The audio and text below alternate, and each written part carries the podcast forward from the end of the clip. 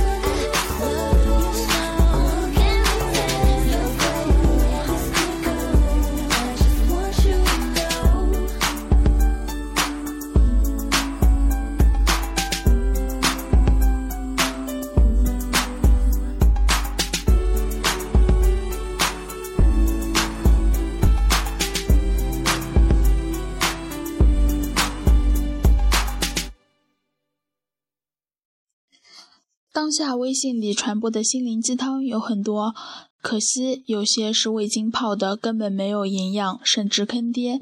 下面今天我们就来盘点一下这些年我们被骗的假鸡汤。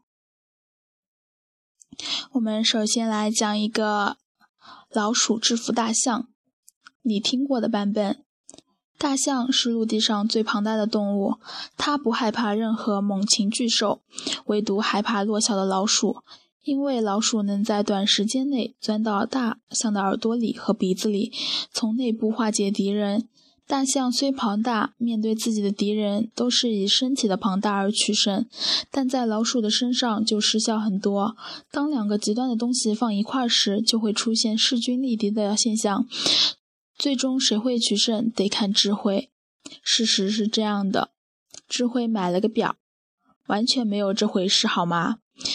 无论这圈养的还是野生的大动物，还是野生的大动物，对老鼠都没有一点惧怕的意思，除了人之外。健康的成年大象面临的敌人很少，它们只会在不熟悉的情景和声音感到害怕。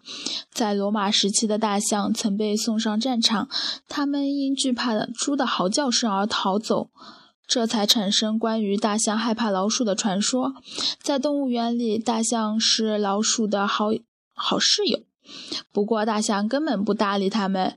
如果真有哪只缺心眼的老鼠敢钻到大象的鼻孔里，一个喷嚏就能送它去见上帝了。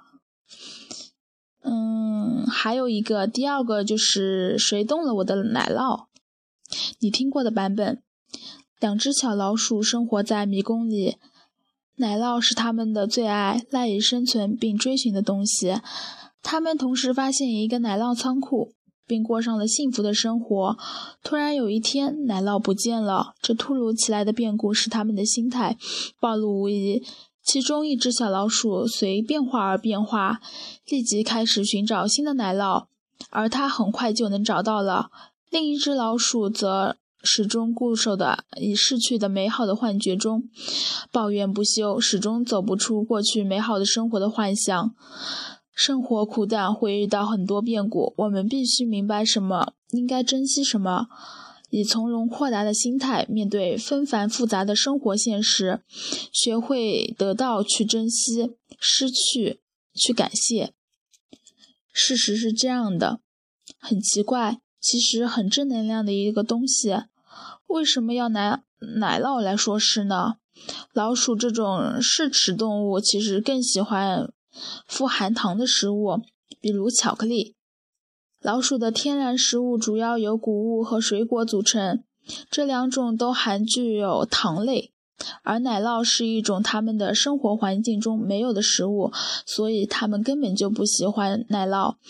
不过，它们对奶酪产生的任何反应。接下来，让我们听一下最近我很喜欢的一部韩剧的一首插曲，那个，嗯，是郑秀晶唱的《呜咽》，嗯，来自于那个对我而言可爱的他。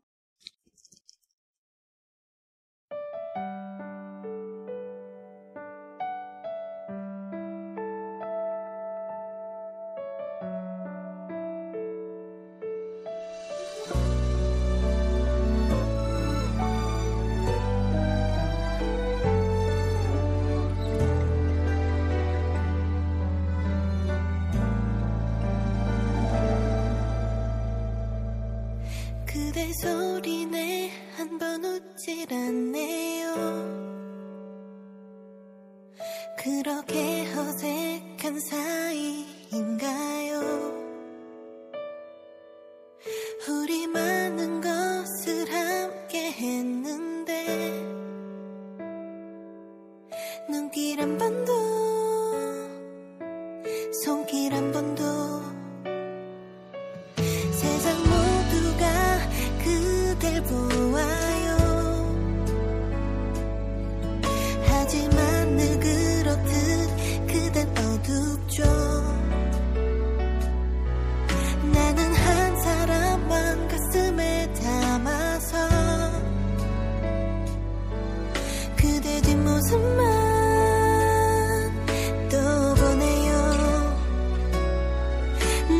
그렇게 멍이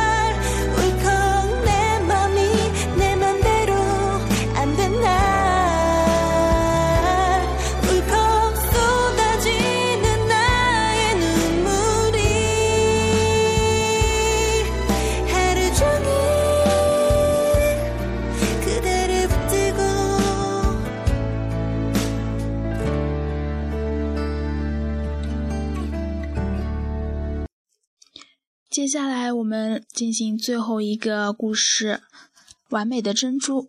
你听过的版本：渔夫从海里捞到一颗大珍珠，他欣喜若狂。可拿到手一看，发现了珍珠上有一个小黑点。渔夫觉得很不舒服。他想，如果能去掉小黑点，珍珠就变得完美无缺。于是渔夫便开始用小刀刮掉黑点。可剥掉一层，黑点仍在；再剥一层，黑点还在。剥到最后，黑点没了，珍珠也不复存在了。在这个世界上。一位追求完美的人，往往更容易陷入困、痛苦和深渊的，而无法自拔的。其实世界并不完美，人生是不可能没有遗憾的。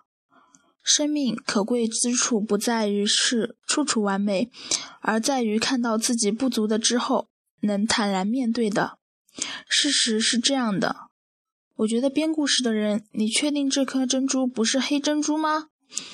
珍珠产于珠母贝类软体动物内，是由于内分泌作用而生成的，是由大量微小的纹石晶体集成而成的。